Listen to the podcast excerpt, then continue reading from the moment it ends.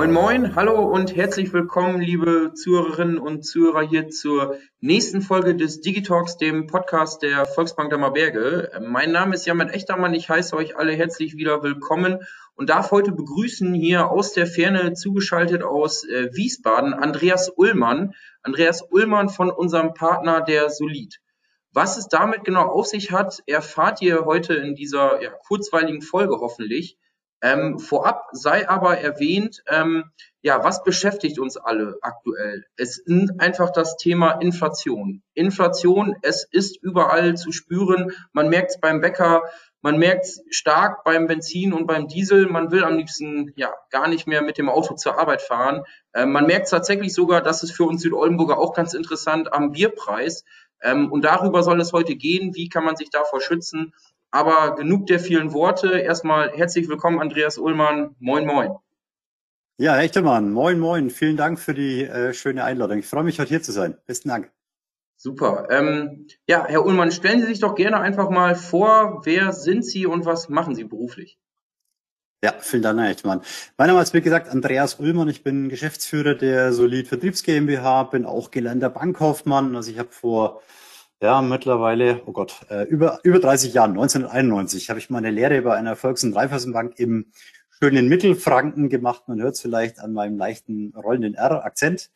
Mhm. Und äh, war dann immer in der Bankenberatung tätig, dann später mal in der Bankenbetreuung. Also habe dann Banken betreut von Seiten einer Vorgesellschaft und bin jetzt eben seit äh, insgesamt viereinhalb Jahren hier bei der Solid-Gruppe, betreue Banken im Wesentlichen und äh, mache auch Kundenvorträge und Podcasts und äh, Webinare, alles zum Thema, rund ums Thema Edelmetallanlage und momentan eben ganz stark im Fokus aufgrund der aktuellen Lage einfach das Thema Inflation. Ja, alles klar. Ähm, ja, ich habe es ja eingangs schon gesagt, ähm, Herr Ullmann, Inflation, die Problematik treibt uns halt um, natürlich weiterhin im Niedrigzinsumfeld, in dem wir uns ja weitergehend ja. befinden. Ähm, welche Hintergründe gibt es denn hierzu oder wie wäre Ihre Einschätzung hierzu? Ja, also fangen wir doch einfach mal an mit, äh, was ist überhaupt Inflation, wie entsteht sie? Ich denke, das ist ganz, ganz wichtig zu verstehen, um auch die Zusammenhänge ähm, nachvollziehen zu können, warum momentan die Preise so explodieren.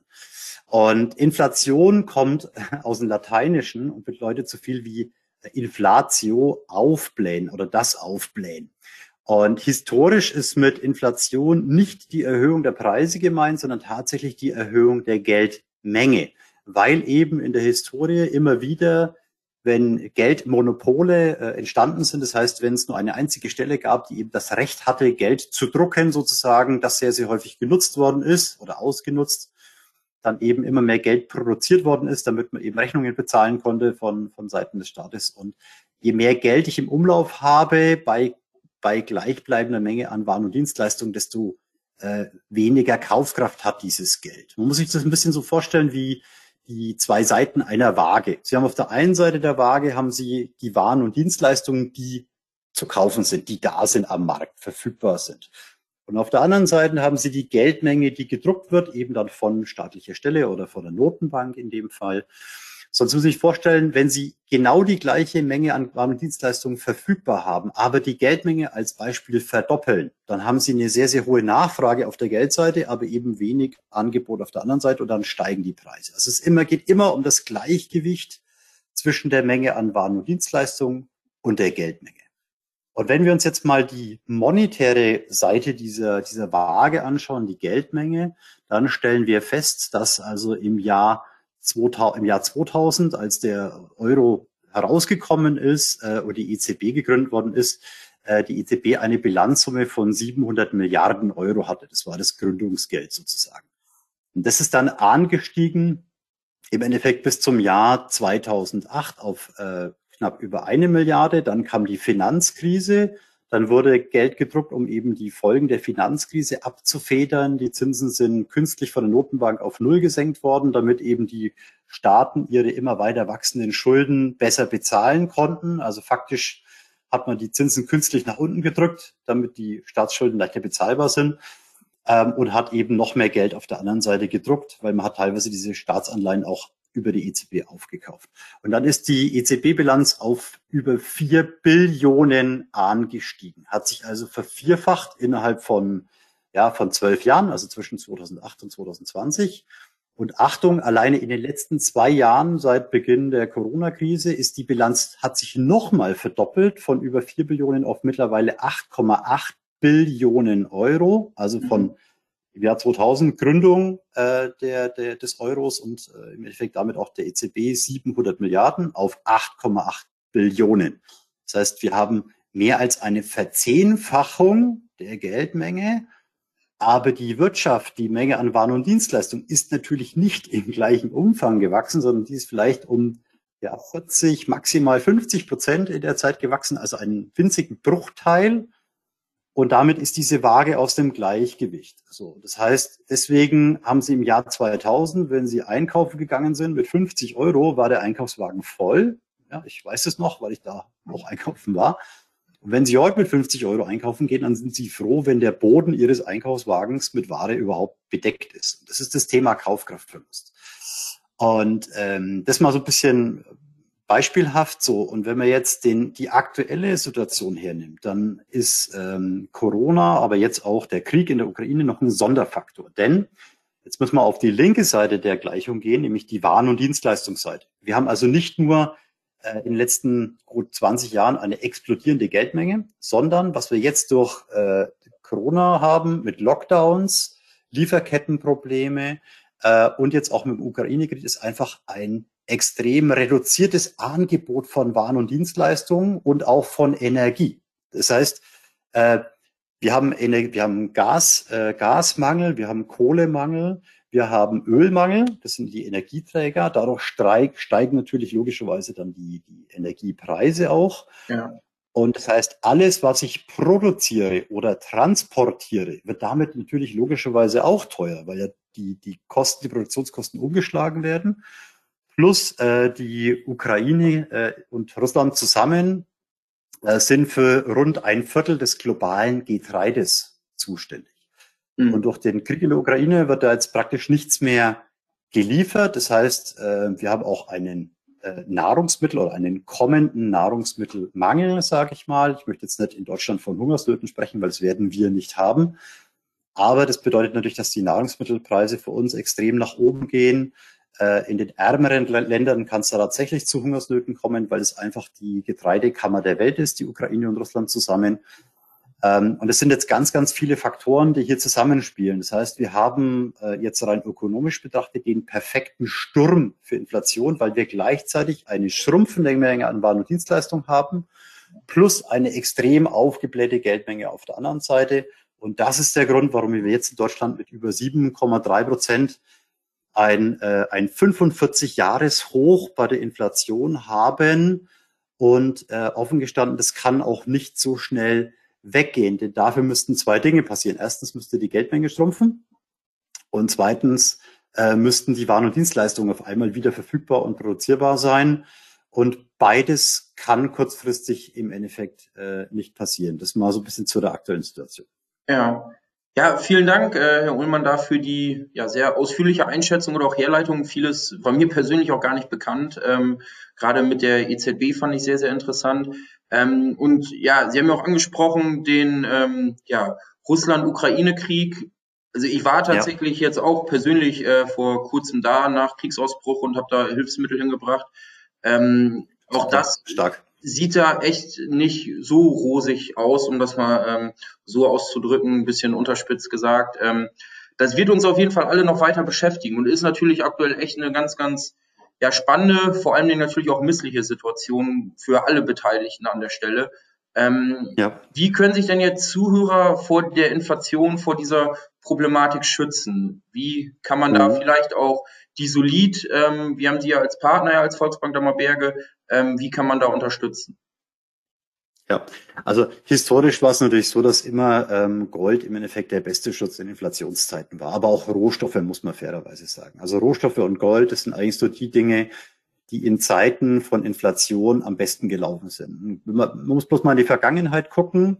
Die letzte Situation wie jetzt, also nicht ganz so vergleichbar, leider nicht ganz so schlimm wie aktuell, aber vergleichbar, war in den 70er Jahren die Ölkrise. Da hat man auch ähm, praktisch zu wenig Öl, respektive äh, es gab also Streiks und damit eben auch zu wenig Öl. Damit sind die Ölpreise nach oben geschossen und dann äh, wurden hier mehr oder weniger autofreie Sonntage und ähnliches gespielt, äh, weil es einfach zu teuer geworden ist.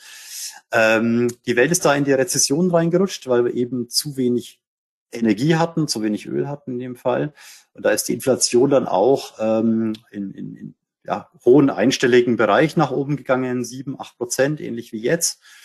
Und damals war es so, dass eben Rohstoffe und Rohstoffaktien, also wenn man das Thema spielen möchte, am besten gelaufen sind und Gold am besten gelaufen mhm. ist. Und übrigens auch Silber, weil Silber als kleiner Bruder des Goldes eben da äh, immer mitläuft und nicht nur mitläuft, sondern wirklich, wenn, wenn wir eine, eine Edelmetall-Hosse haben, wie man so schön sagt, also eine Phase steigenden Goldes, dann, dann überholt Silber Gold sogar meistens in der Performance, aber ist eben auch deutlich schwankungsanfälliger, deutlich volatiler.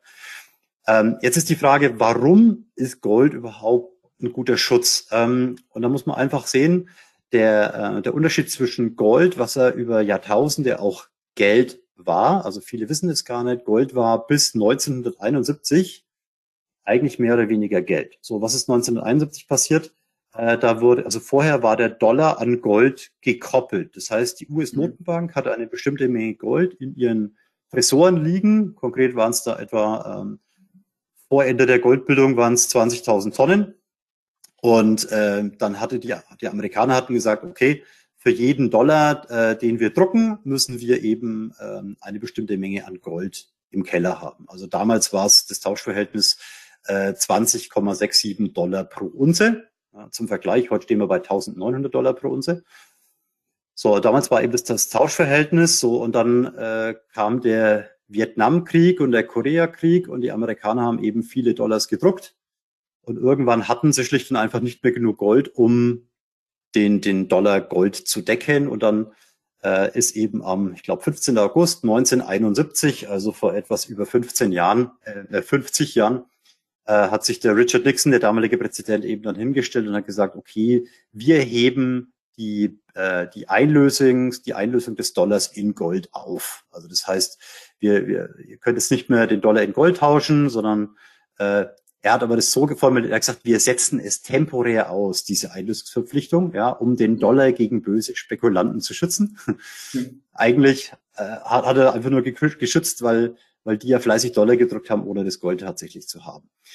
So, und was ist dann passiert? Naja, ab da ist logischerweise, dann haben sie immer mehr Dollar gedruckt und gedruckt, obwohl sie das Gold nicht hatten. Und dann hat der Dollar abgewertet zu Gold. Und zwar ist er von 20 Dollar die Unze, dann auf 35 Dollar die Unze und dann auf 650 Dollar die Unze innerhalb von zehn Jahren. Also innerhalb von zehn Jahren von, 5, von 20 Dollar auf 650 Dollar. Das ist ja. natürlich äh, ein Riesensprung in Gold, aber eigentlich muss man es umdrehen. Eigentlich hat der Dollar an Kaufkraft in dieser Phase massiv verloren. Also damals hatten die Inflationen von über neun Prozent in den USA und neun Prozent Inflation auf zehn Jahre heißt ja, dass ich einen Großteil meiner Kaufkraft in diesen zehn Jahren einfach verliere. Und äh, jetzt kann man sich die Frage stellen, warum ist denn Gold so wertstabil? Ganz einfach, weil ich es eben nicht beliebig vermehren kann. Das ist der große Unterschied. Das heißt, bei den heutigen Papierwährungen, die nicht währungsgedeckt, also die nicht goldgedeckt sind oder nicht rohstoffgedeckt, ist es einfach so, ich kann es beliebig vermehren. Und dann ist einfach die Frage, wie viel druckt die Notenbank davon? Und sobald sie zu viel druckt, verliert es an Kaufkraft. Und bei Gold geht das nicht. Ich kann eben nur so viel Gold ausgeben, wie ich besitze. Das heißt, äh, in den Zeiten, wo Gold ein Währungs, also die Währung war, äh, konnten die Regierungen auch nur so viel Gold ausgeben, wie sie tatsächlich hatten. Es gab also praktisch keine äh, Aus bordernde oder überbordernde Staatsverschuldung. Und damit äh, war das Geld extrem stabil. Wir hatten zum Beispiel in der Zeit 1871 bis 1914, also der Zeit des Deutschen Kaiserreiches, da hatten wir ja eine goldgedeckte Währung und da hatten, hatte Deutschland das, das größte Wirtschaftswachstum und äh, Wohlstandsbildung in, in der gesamten Geschichte. Ähm, und dann ab 1914 kam eben der Erste Weltkrieg, da wurde dann die Papiermark eingeführt äh, die dann praktisch genutzt wurde, um, um den Ersten Weltkrieg zu finanzieren. Das heißt, man hat einfach Papiermark drucken können nach Belieben, ja. Und dann gibt's ja heute noch diese wunderschönen Papierscheine, die man kaufen kann, äh, 1000 Reichsmark, wo dann eine Milliarde Reichsmark einfach draufgedruckt ist. Das war dann die Zeit der Hyperinflation 1923 bis 26. Ähm, das heißt, da wurde einfach Geld gedruckt bis zum geht nicht mehr, um den Krieg zu finanzieren und dann war es nichts mehr wert hinterher. Mhm. So, und ich möchte jetzt nicht sagen, dass wir in einer ähnlichen Situation sind, aber faktisch ist das einzige Mal, wo in der deutschen Geschichte ähm, wir gleichzeitig eine Verknappung von Waren und eine Erhöhung der Geldmenge hatten, war in der Zeit 23 bis 26.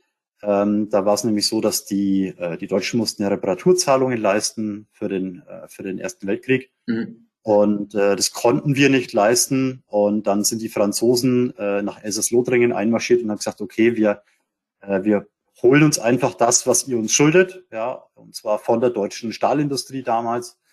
Und dann hat man zu einem Generalstreik in Deutschland aufgerufen, hat also äh, zigtausende von Arbeitern in den, in den Generalstreik geschickt, hat die aber weiterhin bezahlt mit frisch gedrucktem Geld von der Reichsbank. Und das hat dann dazu geführt, dass die die Warenproduktion eingebrochen ist auf der einen Seite, die Geldmenge auf der anderen Seite gestiegen ist, also eine ähnliche Situation, wie wir heute haben. Und das hat dann zu der eigentlichen Hyperinflation 1926 und dann eben zur, zur Währungsreform hinterher geführt. Äh, muss jetzt um Gottes Willen jetzt nicht so schlimm kommen jetzt, ne? aber wir haben mhm. jetzt einfach eine ähnliche Situation. Und äh, das heißt, die Inflation ist jetzt bereits 7,3 Prozent und ich vermute, sie wird irgendwo im Bereich von 7 bis 10 Prozent bleiben. Und zwar noch mindestens so lange, bis wir das Thema Lieferkettenprobleme einigermaßen in den Griff bekommen haben. Und es wird mit Sicherheit noch Ende dieses Jahres anhalten, vielleicht sogar noch ins nächste Jahr hinein. Ja. Und äh, aber ich, Sie haben Ihre Frage war ja, was muss der Kunde tun, um sich zu schützen? Im Wesentlichen sollte man einen gewissen Anteil an, an Gold oder Silber auch in seinem Portfolio halten. Man empfiehlt da fünf bis 15 Prozent als Beimischung. Ja, das ist einfach die Frage, ähm, es ist im Endeffekt sollte die langfristige Liquidität jetzt eben nicht in Geldwerten sein, weil wenn Sie es heute auf dem Konto liegen lassen, können Sie einfach rechnen. Sie bekommen 0% Zins dafür, minus 7,3% Inflation, heißt, Sie verlieren jedes Jahr 7,3% an Kaufkraft mit dem Geld, was Sie auf dem Konto liegen haben. Ähm, und das ist sichere Kaufkraftvernichtung. Das dürfen Sie auf gar keinen Fall machen. Also lassen Sie das Geld auf dem Konto liegen, was Sie eben brauchen als Liquiditätsreserve für die Dinge, die sie geplant haben, für das tägliche Leben, aber nicht zur langfristigen Vermögensanlage. Da müssen sie gucken, dass sie in Sachwerte reingehen. Viele haben ja schon Immobilien, wobei die auch schon relativ teuer sind. Viele haben auch schon Aktien. Auch hier Vorsicht, die, insbesondere die, die Tech-Werte sind da sehr, sehr teuer im aktuellen Umfeld.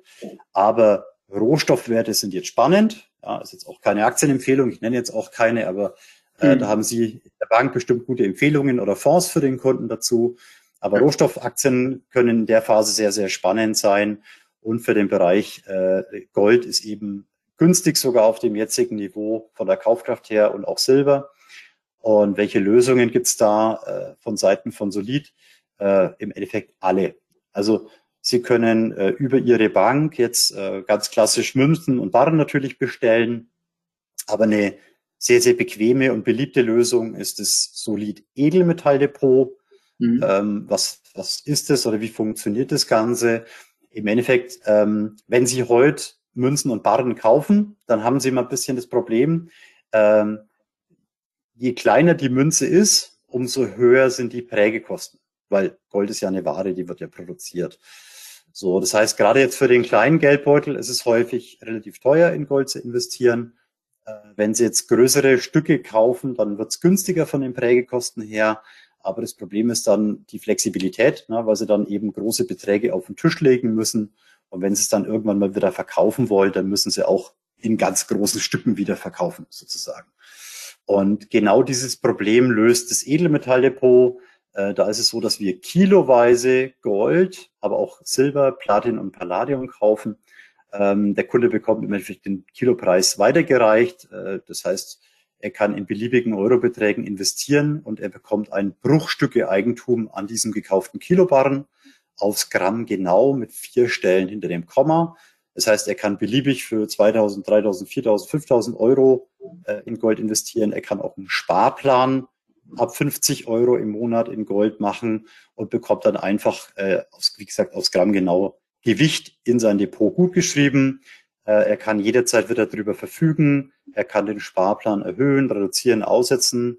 Er kann auch einen Auszahlplan zur Verrentung seines Goldschatzes für später mal anlegen. Also er ist völlig flexibel in der Anlage. Er kann online drauf zugreifen. Es gibt also entweder online über Solid-Kapital gibt es einen Zugang oder äh, Sie laden sich die Solid-App runter. Das heißt, wir haben eigens eine App entwickelt, wo der Kunde dann in sein Depot reingehen kann, wo er äh, Transaktionen machen kann, also nachkaufen, verkaufen, äh, Sparpläne verändern. Und wir haben sogar eine, eine Live-Webcam in den Tresorraum äh, mit reingepackt. Also wir lagern in der Schweiz, weil die Schweiz die höchsten Eigentumsrechte hat, also deutlich stärker als Eigentumsrechte in Deutschland. Und äh, da sind die, ist die Ware hochsicher und auch versichert gelagert. Ähm, es ist so, dass eine Treuhandgesellschaft die ganze Depotverwaltung macht. Das heißt, die Firma Solid hat selber gar keinen Zugriff auf die Edelmetalle. Es ist ein zusätzlicher Sicherheitsfaktor. Mhm. Ähm, der Kunde ist Eigentümer, er hat kein Insolvenzrisiko. Das heißt, wenn es uns morgen nicht mehr gibt, ist es immer noch das Gold des Kunden. Und viermal im Jahr schaut eben auch ein Wirtschaftsprüfer drauf. Das heißt, äh, der, der testiert die Bestände. Es gibt einen Inventurbericht. Da steht jeder einzelne Barren drin mit Seriennummer. Äh, und dieser Testurbericht, äh, der wird veröffentlicht. Das heißt, den, den kann der Kunde einsehen über sein Login.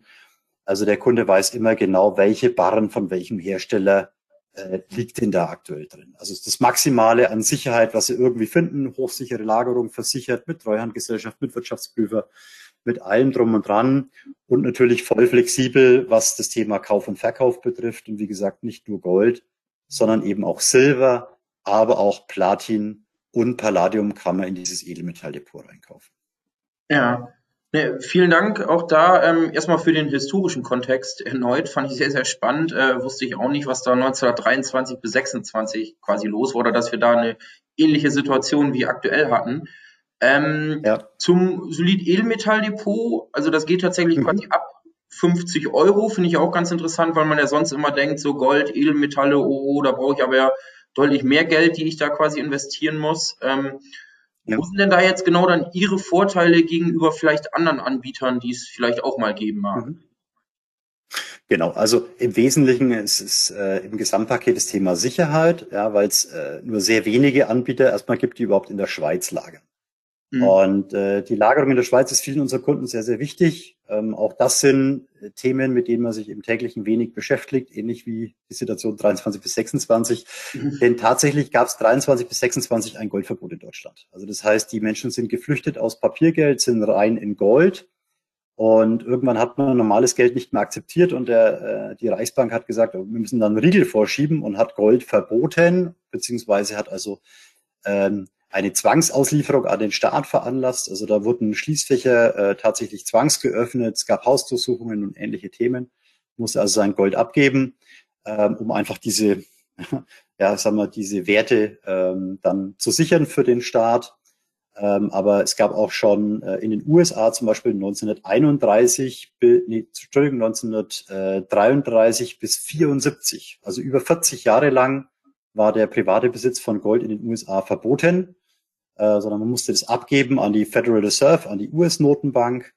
Und das gab es auch schon in äh, Frankreich, in Australien, in Indien. Ähm, und wo es noch nie ein Goldverbot gab, ist in der Schweiz. Ja.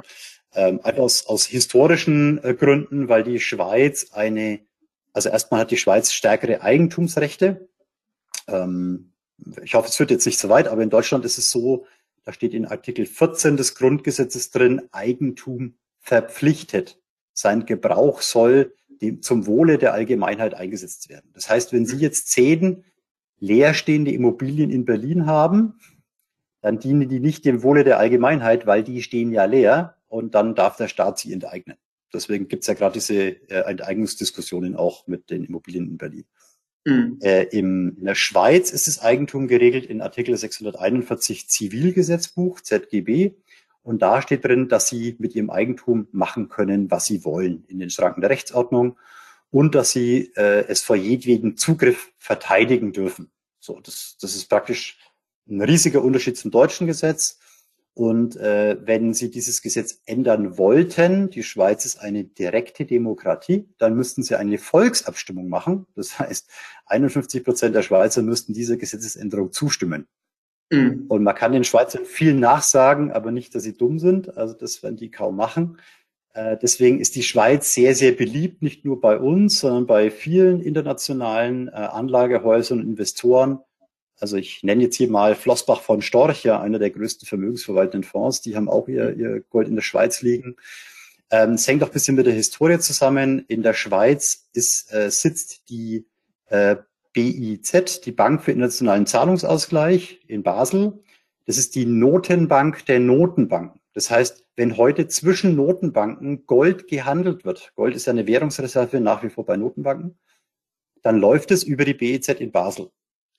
Ähm, weiterhin in der Schweiz sind drei der größten, ähm, der größten, äh, wie soll man sagen, äh, ja, Gold, äh, Goldschmelzanstalten sozusagen, drei der größten Goldhersteller. Mhm. Die sitzen im Tessin, diese drei großen. Und die drei zusammen machen 70 Prozent der globalen Goldproduktion. Das heißt, egal wo auf der Welt äh, Gold aus den Minen gefördert wird, es wird 70 Prozent davon läuft zuerst in die Schweiz, wird da verarbeitet und geht dann wieder in die ganze Welt. Und das sind so historisch gewachsene Verbindungen. Deswegen ist die Schweiz sehr, sehr liberal, was Gold betrifft und auch gelagerte Goldbestände. Und das macht es natürlich auch juristisch und vom gesamten Kontext her ähm, sehr, sehr sicher als Lagerort für Gold. Ja. ja. Alles klar. Auch da vielen Dank an der Stelle. Ähm, ja, kommen wir uns gegen Ende der Episode vielleicht nochmal ja, zu weiteren äh, Ausführungen äh, Ihrerseits oder mich würde noch interessieren, ähm, Sie hatten gerade am Beispiel Schweiz ja auch angesprochen, ja, Enteignung, äh, so gesehen ging ja in das Thema quasi rein.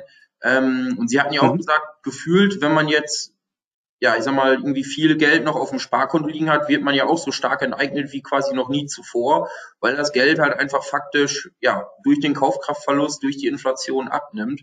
Ähm, ja. Wie schützen Sie sich denn vielleicht davor privat? Also nutzen Sie das Edelmetalldepot auch? Und wenn ja, warum? Oder was würden Sie da vielleicht auch Kunden ja. empfehlen, die vielleicht in dieser misslichen Situation aktuell sind und noch für hohes Guthaben ja. liquide haben? Ja, ich bin, ich bin relativ breit aufgestellt, echter Mann. Also ich habe tatsächlich schon einen starken Fokus auf das Thema Edelmetalle und Rohstoffe, weil ja, ich bin auch selber von, davon überzeugt, sonst würde ich es auch so nicht sagen. Ähm, ich habe eine mehrfache Strategie. Ich habe einen Teil physische Edelmetalle zu Hause. Ich nenne das immer so mhm. meine taktische Vorsorge. Ja, wenn mal was wäre. Das sind im Wesentlichen Silbermünzen. Wie viel verrate ich jetzt in dem Podcast, mhm. im Podcast nicht? Alles gut. Ähm, so, dann gibt's die die strategische äh, Allokation, da nutze ich tatsächlich das Edelmetalldepot, ja, weil ich äh, auch einen Sparplan laufen habe. Das heißt, ich spare jeden Monat. Ähm, jetzt hoffe ich, dass ich nicht viele Hörer, Zuhörer enttäusche, aber ich habe sogar eine Übergewichtung in Silber und Platin. Aber mhm. ich spare natürlich auch in Gold. Ähm, aber das ist bisschen persönliches Gusto, weil ich einfach sage, Silber und Platin sind relativ zu Gold unterbewertet. Ähm, die werden oder die haben in Aufwärtsphasen vom Gold eben eine Outperformance gezeigt. Aber eben Achtung, es sind natürlich auch Industriemetalle und wir laufen gerade in Rezession und das heißt, es kann hier auch mal, wird da deutlich Rückschläge geben bei den Kursen. Mittelfristig, perspektivisch ist es aber so, dass Gold und Silber oder auch Gold und Platin immer äh, eine gewisses, ein gewisses Relationsverhältnis hatten. Und gemessen an diesem historischen Relationsverhältnis sind Silber und Platin deutlich günstiger als Gold. Deswegen habe ich da eine Übergewichtung. Also momentan sind etwa 20 Prozent meines Portfolios Gold, 40 Prozent Silber und 40 Prozent Platin. Also ich habe da eine Übergewichtung. Ähm, ich nutze deswegen auch das Edelmetalldepot sehr gerne für diese Weißmetalle, weil die Lagerung in der Schweiz noch einen weiteren Vorteil hat. Und zwar nutzen wir hier ein Zollfreilager. Das heißt, mhm. wenn ich hier Deutschland Weißmetalle kaufe, habe ich da normalerweise Mehrwertsteuer drauf, 19 Prozent. Und dadurch, dass wir in ein Zollfreilager reinkaufen, habe ich das nicht. Das heißt, ich kann Brutto für Netto Weißmetalle kaufen, was es sehr, sehr günstig macht, auch im Vergleich zum klassischen deutschen äh, Kauf, sage ich mal. Und dann habe ich natürlich auch ein Wertpapierdepot, wo Aktien drin sind. Und da habe ich mich vor, ich würde mal sagen, halben, dreiviertel Jahr von meinen eher Nasdaq-lastigen oder überhaupt Tech-Werten getrennt mhm. und bin jetzt verstärkt in den Bereich der, der Minenaktien rein, Goldminen, Aktien, Silberminen, Platinminen. mhm. aber eben auch andere Rohstoffaktien, die zum Beispiel im Bereich äh, Kupfer, Nickel, Aluminium, ähm, also alles, was Sie irgendwie in der Industrie brauchen, was Sie auch brauchen, um ähm, sowas wie äh, E-Autos zu bauen, ja, weil klar, wir, wir stellen um auf die neue Technik, aber da brauchen wir natürlich auch die Rohstoffe dafür. Und äh, gerade da ist ja ein Riesenmangel momentan. Das heißt, das sind eigentlich die, äh, ja, die Branchen, die dann stark natürlich davon profitieren werden. Und das ist so ein bisschen äh, mein Portfolio. Und da kann man nur äh, zu einer breiten Streuung raten, weil es natürlich immer im einen oder anderen Bereich mal Rückschläge geben kann. Das ist ganz normal. Aber so ist im Endeffekt meine, meine Hauptaufstellung. Dann habe ich natürlich auch ein bisschen Cash, ne, um mhm. da einfach mal äh, entsprechend planen zu können, aber jetzt nichts zur langfristigen Anlage, sondern wirklich eher zur taktischen Allokation. Ja. Vielen Dank für die äh, privaten Einblicke, die wir im Vorfeld so gar nicht in der Tiefe besprochen hatten, ehrlicherweise. Äh, danke. Ähm, ja, als Abschlussfrage vielleicht noch, ja, wo können sich Kunden denn sonst weitergehend informieren, hier fernab dieses Podcasts, mhm. der natürlich erstmal schon recht ausführlich, aber ja, einfach mal so ein Türöffner sein soll, um sich vielleicht intensiver mit dem Thema zu beschäftigen. Ja, also was ich wirklich erwerbstens ans Herz legen kann, wer sich mit dem Thema Edelmetalle ein bisschen näher beschäftigen will und auch gerne mal wenig Zeit hat, ähm, dann einfach mal auf unseren YouTube-Kanal schauen, Solid-Gruppe. Und da gibt's eine Serie, die nennt sich Faszination Edelmetalle. Das ist eine Serie, die besteht aus vier Folgen aktuell, sind, jede ist so etwa 15 Minuten lang.